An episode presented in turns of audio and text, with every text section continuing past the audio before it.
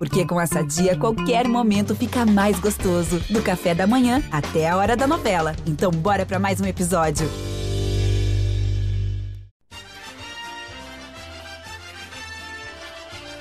Bem-vindos e bem-vindas à sexta edição do podcast GE Juventude.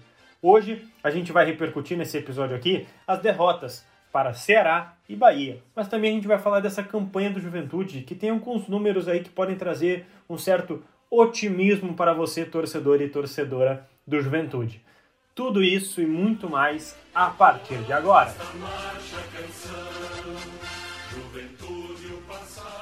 Fala pessoal, começando o podcast GE Juventude, agora a equipe inteira aqui de volta para debater os assuntos do Juventude.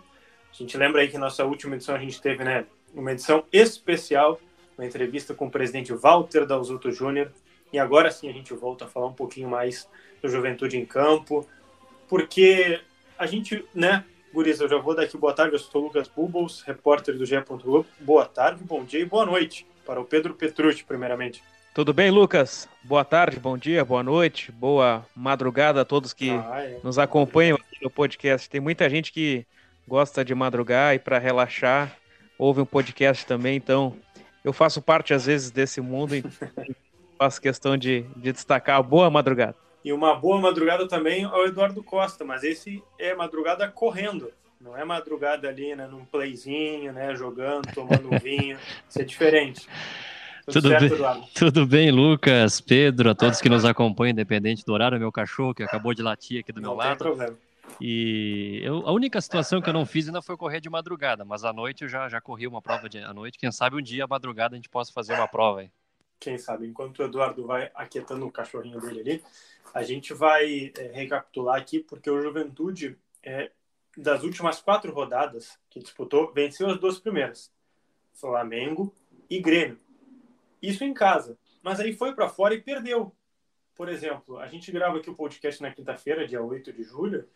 É, o Juventude perdeu ontem para o Bahia e depois tinha perdido também para o Ceará. Para o Bahia foi 1x0 e para o Ceará 2x0. É, vou começar já com o Petrucci, enquanto o Eduardo está ali com o cachorro rapidinho resolvendo uma questão particular. É, Petrucci, por que essa instabilidade? A gente até vai falar depois dos números é, em termos percentuais que são até otimistas para o Juventude, mas por que essa instabilidade? Olha, eu acho que por, pela questão óbvia do, do futebol, assim, do, do adversário que joga em casa ter uma vantagem, embora a gente já tinha, tenha até discutido aqui em outros podcasts o fato dessa diferença ter diminuído, principalmente pela pandemia e pela qualificação e exigência de alguns gramados, tem principalmente o fato de, de diferenças climáticas que jogar no calor é mais difícil. Então a gente percebeu, por exemplo, o Juventude contra o Ceará e contra o Fortaleza caindo de rendimento no segundo tempo, algo que ele acabou Bahia, não caindo nos jogos contra Flamengo e contra Grêmio, porque o Marquinhos Santos encaixou um time com três volantes, com muita marcação e saída no contra-ataque. Então é uma estratégia que exige muito da capacidade física dos jogadores do Juventude para marcar, para correr atrás do adversário. Isso para mim foi o mais notável, a dificuldade física que o Juventude teve nos segundo tempos contra a Ceará e contra a Fortaleza, que acabaram gerando a derrota. Principalmente, aliás, contra a Bahia, né? Me corrigi agora. Bahia, porque as cores são as mesmas, né? Mas uhum. o Bahia de Salvador, principalmente na última rodada, era um jogo muito equilibrado e o Juventude cai fisicamente e, e acaba saindo derrotado. Eduardo Costa, não sei se compartilha da mesma visão do Pedro, essa questão física, né, de, de vir de jogos quase, a gente brinca que essa neblina parece uma neve, um clima europeu, e vai para um, um, um, calorão lá, né, até não é um calorão de Porto Alegre, né, mas convenhamos, fazer essa mudança de temperatura em sete dias realmente pode pesar um pouquinho. Essa questão da, da queda de intensidade comentada pelo Pedro, eu até vejo com uma certa normalidade, não vejo assim como um grande problema para o Juventude, mas é uma questão que vem acontecendo de forma recorrente, principalmente nos últimos dois jogos que a gente está mencionando aqui. E o que chama atenção, principalmente na, na derrota para o Bahia, é que fica evidente que isso acontece, o Juventude cai de intensidade no segundo tempo, a equipe é, cansa em alguns momentos com alguns jogadores pontualmente, e, e, o Marquinhos Santos ele demora um pouco para mudar a equipe. No jogo contra o Bahia, ele coloca o Marcos Vinícius aos 20 minutos do segundo tempo. E aí ele consegue essa troca, foi uma troca única, e depois ele volta a mexer no time só aos 36, quando já tinha tomado o gol, demorou um pouco para mexer no time, então acho que o Marquinhos pode rever essa questão. A campanha do Juventude até aqui ela está é, tá dentro do esperado, o Marquinhos faz um bom trabalho, o Juventude é um time organizado dentro de campo, isso a gente percebe, é uma equipe que vem sendo bem agressiva, eu sinceramente antes do campeonato até falávamos aqui no podcast, não esperava um Juventude agressivo fora de casa, mas o primeiro tempo contra o Ceará, primeiro tempo, principalmente o primeiro tempo contra o Bahia, o Juventude foi uma equipe propositiva, buscando o gol, não, não é uma equipe que fica só, só esperando o adversário. A impressão, Eduardo, parece ah. que é definir o jogo. É, né? exato, exato. Tem essa dificuldade de definir o jogo quando tem as oportunidades, até teve a chance de empatar contra o Bahia, uhum. mas essa situação de baixa intensidade no segundo tempo é uma questão que o Marquinhos pode rever trocando as suas opções, trocando o time mais, mais cedo, já que o Juventude vem caindo de intensidade também né, é uma realidade para praticamente os 20 clubes né, da Série A de não ter tempo para treinar. Então, claro que à medida que as Copas vão caindo, né, alguns outros clubes também vão tendo um tempo maior em algumas semanas. É, eu acho que a gente já pode avançar para essas contas aí. A gente está falando dessa campanha do Juventude. Não sei se vocês queriam abordar mais alguma coisa de Ceará e Bahia. Eu acho que é, é, um ponto importante é destacar a, o esquema com três volantes, que eu acho que se consolidou nas vitórias contra Grêmio e Flamengo, ele funcionou muito bem. Sim. E embora na derrota para o Bahia também, com a entrada do Jadson, já que o Guilherme Castilho, o Juventude se achou nesse esquema, tendo o Wesley um pouco mais pelo lado direito, mas uh, com a bola participando e com liberdade para circular, para se aproximar dos meias, como era a ideia inicialmente com o Chico, que não deu certo. Eu acho que o Juventude achou uma, um bom, uma boa ideia de jogo, que é marcar um pouco mais atrás, esperar o adversário, mas ter um meio-campo para sustentar e reagir em velocidade, com o Boia, com o Marcos Vinícius, e assim como citou o Eduardo, o Juventude tem conseguido ser agressivo. E outro ponto, Lucas, Pedro e que estão nos ouvindo aqui no, no podcast, nesse jogo contra o Bahia e também contra o Ceará, o Juventude teve a opção do Jadson contra o Ceará, ele entrou no segundo tempo, e contra o Bahia ele iniciou o jogo, teve uma boa atuação, reforço que veio do Cruzeiro, uma boa notícia para o Marquinhos Santos, tendo mais uma opção nesse meio campo para, por exemplo, não teve o Castilho diante do Bahia, se não tivesse o Jadson seria um problema, daqui a pouco teria que jogar com o Chico um pouco mais recuado, enfim.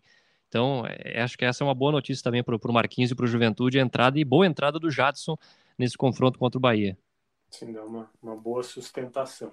Vamos falar de números, então. Estava debatendo aqui antes do podcast com os guris. Pessoal, que o Juventude tem uma campanha hoje de é 40% fechado, Eduardo? Exatamente, é uma campanha de uma 40%. 40%, 40% exatinho, é. Vamos pegar o cenário de agora, tá? 12 e 15 do dia 8 de julho de 2021, porque tem Chapecoense e Corinthians. É, o Corinthians até pode ultrapassar o Juventude, né? Mas hoje o Juventude é 12 com 12 pontos em 10 jogos. Deixa eu pegar aqui rapidinho. Então, ó, são 3 vitórias, 3 empates e 4 derrotas. É, Eduardo, explica um pouquinho mais desse 40%, desse número fechado e por que, que ele é bom para o torcedor do Juventude. Vamos colocar bom, né? Não muito bom, mas bom. É, é dá para dizer que é muito bom. Se o Juventude pudesse assinar agora esses 40% ah, no final do campeonato, ele assinaria, né? Nessa tá perspectiva, concordo. Claro, com certeza. E também o Juventude sempre deixou claro, e nós falamos muito isso aqui no podcast, enfim, que o objetivo do Juventude é se manter nesse primeiro ano, conseguir uma campanha de manutenção. A gente observa a campanha do Juventude em termos de números, 40% de aproveitamento. Hoje pela manhã estava, antes de gravarmos o, o, podcast, estava observando as campanhas dos times rebaixados. Desde 2003, na era dos pontos corridos, e lá no começo eram mais equipes, né? Teve anos que teve 24 uhum. equipes, outras 22, enfim. É, e os times que somaram ou que tiveram ao final do campeonato 40% de aproveitamento nunca caíram nesse período. Então, se o Juventude conseguir manter esse nível de, de aproveitamento até o final do campeonato, possivelmente ele vai se manter na primeira divisão, que é o grande objetivo. Então, essa é uma boa notícia. Nessas primeiras 10 rodadas de campeonato, o Juventude faz uma campanha, obviamente na, na classificação de meio de tabela, mas se fizermos uma projeção para o final do campeonato, por tudo que já aconteceu desde 2003, o Juventude tem condições, mantendo essa, esse aproveitamento de se manter o que é o grande objetivo do Juventude. É, o Petrucci começa a confiar nessa. A gente estava falando do esquema, né? Se consolida. É um time organizado. É um time que ganha essa versatilidade do jogador que chega, joga e é útil para o time. Começa a perceber que esse aproveitamento não vai mudar tanto, Petrucci. E, se mudar, será para cima, né? Será superior. Ou não, tem, não é tanto otimista assim, Petrucci? Eu sempre tenho mantido essa característica de ser um pouco mais pé atrás, assim, não ser tanto o céu quando, por exemplo, o Juventude vence o Flamengo e, e, vence o Grêmio. Acho que cada jogo teve as suas peculiaridades, mas também nesse, nem ser tanto inferno assim com essas duas derrotas seguidas. Eu acho que ainda. Tava Diga. carregando a página aqui eu estou olhando o departamento de matemática da UFMG, né, Universidade Federal de Minas Gerais, tem um departamento bem interessante de estatística, dando crédito aqui para eles, é que o Juventude ali na tabela deles agora tem 12,1% de probabilidade de rebaixamento. Ou seja, está bem baixo mesmo. Claro que isso é atualizado a cada rodada, a cada jogo, mas só complementando. Não, perfeito. É, é, porque eu ainda acho muito precoce. A gente não tem nem um terço do campeonato ainda, né? Vai completar em seguida.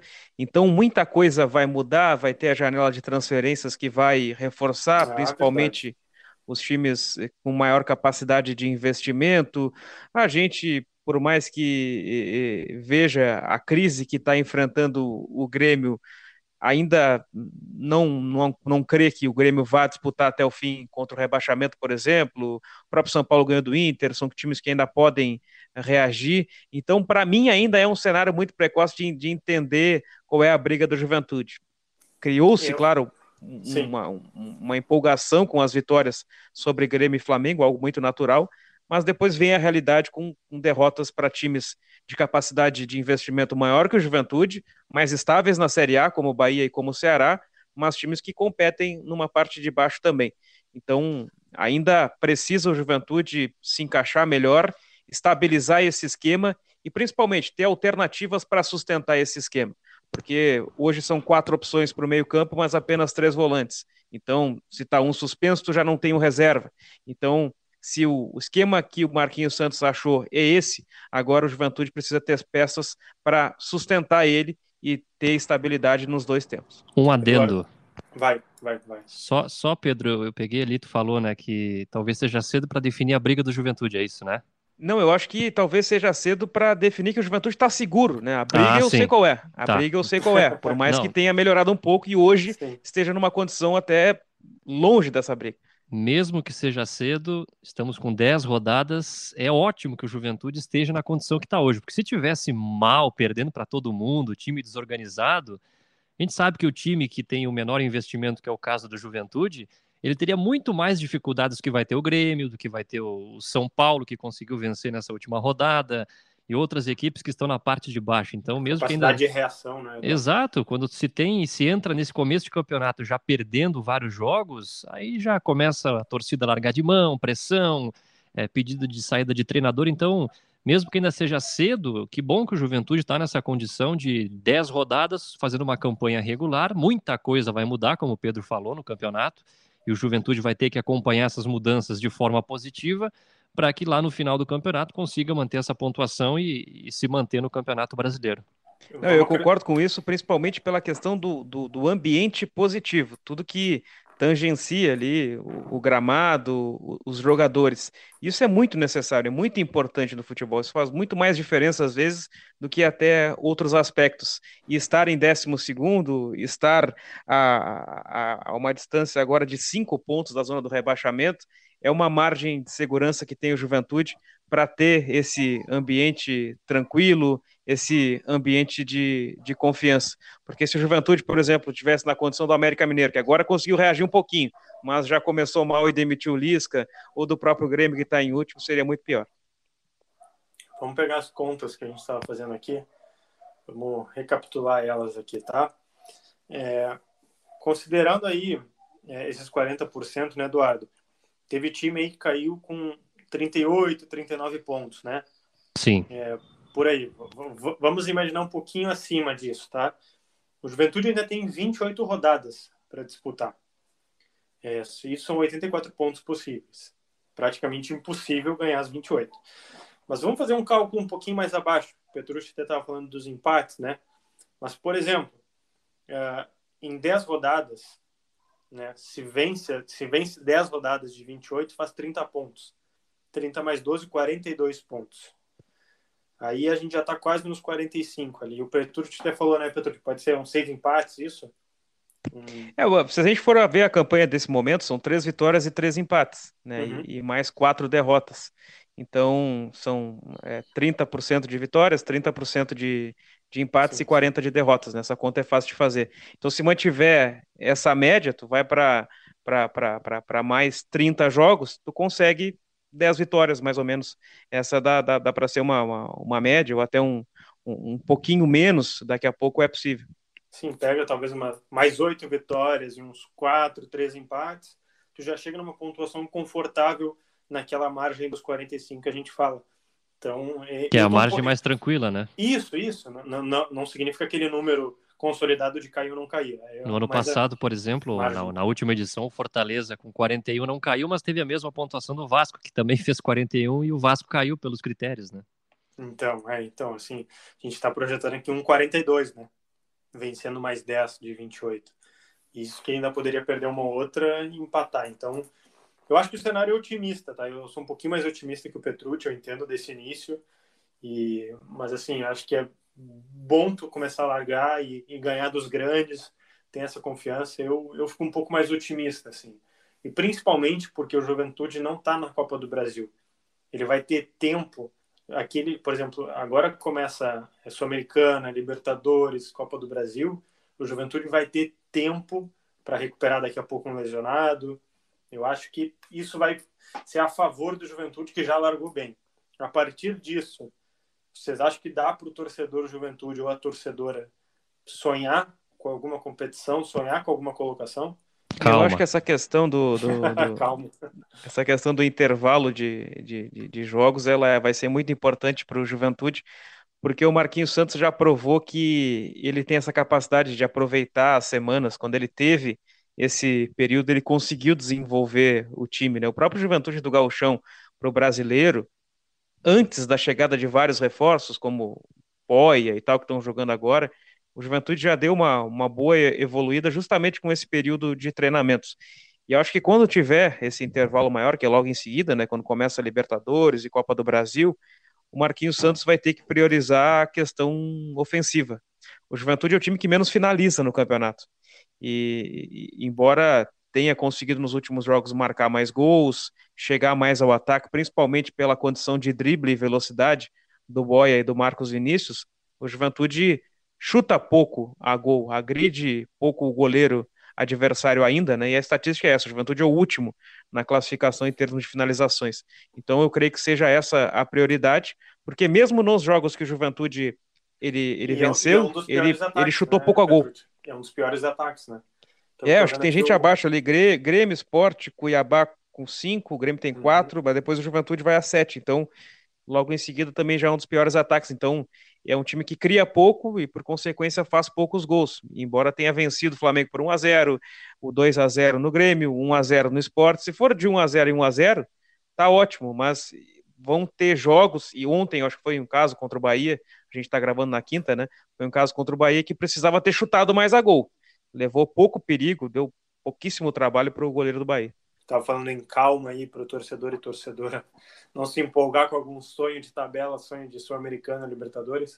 É, até não sei se o recado é para o torcedor, né? O torcedor tem todo o direito de, de acreditar ou não na, na, equipe, né? Quando venceu o Flamengo e Grêmio, obviamente a expectativa do torcedor foi lá no alto. E aí vem as derrotas para o Ceará e para o Bahia, já fica mais na normalidade, na realidade, né? O Juventude, ele fazendo a campanha que ele vem fazendo, mesmo com algumas dificuldades, como essa questão é, de ofensiva que o Juventude tem, mesmo assim eu observo que o Marquinhos Santos ele conseguiu evoluir, principalmente do Campeonato Gaúcho é, para o Campeonato Brasileiro, dessa situação de ser uma equipe um pouco mais propositiva, mesmo tendo dificuldade de, de daqui a pouco finalizar no adversário. A gente observa o Juventude saindo mais para o jogo, indo mais é, para o ataque, é uma, uma situação positiva que o Marquinhos conseguiu, mesmo com essas dificuldades ofensivas que o Pedro acabou mencionando, que é um fato positivo, é uma questão que precisa ser evoluída. A questão de finalização contra o Bahia, o Juventude teve duas grandes chances no final do jogo para empatar com o Pacheco e com o, o Matheus Peixoto, acabou desperdiçando. Então, são situações que, com o passar da competição, o Marquinhos vai ter que melhorar. Se o Juventude ficar no meio da tabela, deve ser comemorado. Pelo cenário atual, eu acredito que o Juventude não vai brigar nada além de uma Sul-Americana, no máximo, né? O objetivo é se manter na série, na série A e a briga vai ser essa até o fim. Vamos rapidinho aqui, só passar os próximos jogos do Juventude, porque já vai ter esse período de semana que a gente estava comentando aqui, né? Pega Atlético Goianiense em casa, depois Inter fora, é, e o Inter vai estar no meio da, das oitavas do Olímpia, uh, contra o Olímpia, né? Da Libertadores, e depois no outro final de semana pega a Chapecoense. Então tu vai ter um tempo aí bem considerável. É, a partir disso e de outros assuntos que vocês queiram, eu queria as considerações finais de Pedro Petrucci, por favor. Então, Lucas, eu acho ah, que. E lembrando, agora eu vou dar crédito aqui para o Petrucci dessa, dessa coisa do clima que a gente está falando, do desgaste físico. São três jogos, entre aspas, por assim dizer, num clima mais parecido com Caxias do Sul. Claro, os jogos em casa, né? Mas o Inter também, Porto Alegre, de noite. Acho que isso pode acabar favorecendo, né, Petrucci? É, com certeza. É, é, é, mais equilibrado nesse sentido, né? Às vezes a gente fala, ah, o pessoal veio aqui a Caxias do Sul e reclamou do frio, reclamou da, da, do gramado. Por isso que eu falei, cada jogo teve a sua peculiaridade, mas para essa questão de, de condicionamento físico, quando está muito calor, e, e, em Fortaleza no, no domingo passado estava realmente, ontem em Salvador choveu, deu uma amenizada, mas mesmo assim deu para perceber uma queda de rendimento no segundo tempo, que também concordo, vocês comentaram, é natural pelo, pelo aspecto de, de jogo após jogo, e o Juventude não tem rodado muito o elenco, só rodou contra o Ceará por uma questão de, de necessidade. Mas agora são um, jogos contra o Atlético Goianiense, que, que é um time que está que, que tá se estabilizando na Série A, que está fazendo uma boa campanha também, está lá na parte de cima, mas eu vejo o Juventude em condições de, de conseguir se impor em casa e vencer. Depois enfrenta o Inter fora de casa, que é sempre uma dificuldade para o Juventude, mas quem sabe aproveitando esse mau momento do Inter, possa também aproveitar um pontinho. Depende mas acho do que... Grenal também, né, Petrucci? É, eu acho que isso, o Grenal, né, vai dizer muito sobre os caminhos do Grêmio Não. e do Inter, e isso e, o Juventude pode oitavas, aproveitar. E as oitavas, né, porque tu pensa. Também é... tem o Olímpia pela frente, né? Mesmo que ganhe ou não ganhe o Grenal, tu vai ter que né, na, na, teoria tu vai priorizar a Libertadores e aí tu vai ter um jogo contra o Juventude, né, sem grande deslocamento para depois o jogo contra o Olímpia de novo. Me parece que se, haver, se tiver uma preservação será contra o Juventude. É, não, até coincidência, eu acho que entre as semifinais do Gauchão, o Inter teve definição de, de fase de grupos da Libertadores justamente contra o Olímpia, né? Se eu não me engano, perdeu na, em Bento Gonçalves e aí teve que, que jogar no meio de semana para definição de, de, Libertadores. Isso até eu deu, um, deu uma força para o Inter naquele momento, conseguiu vencer o Olímpia lá com aquele gol no final. E ao contrário, a Juventude que teve a semana para trabalhar acabou chegando na decisão, então é, é muito relativo, né? Mas eu imagino que tendo essa semana aberta, faz o jogo contra o Atlético Goianiense, tem o um tempinho mais para recuperar, esse elenco está muito fadigado, e diferente das demais equipes e até do próprio Inter, o Juventude tem menos jogadores para reposição e para repor principalmente no mesmo nível e manter a mesma ideia de jogo, então vai ser importante esse intervalo para quem sabe beliscar alguma coisa contra o Inter também. Eduardo Costa, também as considerações finais, por favor. Próximos três jogos, seis pontos seriam espetaculares para o Juventude. Vai enfrentar o Atlético Goianiense, que está bem no campeonato, mas é em casa, no Jacone. Depois tem o Inter fora. Depois volta a jogar com a Chapecoense em casa. Então, das, dos nove pontos que o Juventude disputar agora, se conseguir seis, fica muito bem no campeonato e, e mantém essa campanha que até aqui é, é boa para aquilo que o Juventude se propõe, que é se manter na primeira divisão. Eu já agradeço então ao Petrucci e ao Eduardo Costa pelas participações. A gente vai voltar na semana que vem com mais assunto de juventude. Como sempre, a gente volta aí na sexta-feira. Normalmente a gente tem nosso podcast GE Juventude publicado. Eu já agradeço né, todo mundo que nos escutou até aqui. Eu lembro, é, procura por GE Juventude no seu aplicativo de preferência. Spotify, Google Podcasts, Apple Podcasts, que a gente vai estar lá. A gente está começando o um projeto aqui do GE Juventude é muito importante a sua ajuda, a sua contribuição, a sua audiência. E as notícias de juventude vocês podem conferir em ge.globo barra juventude. Beleza? Até a próxima!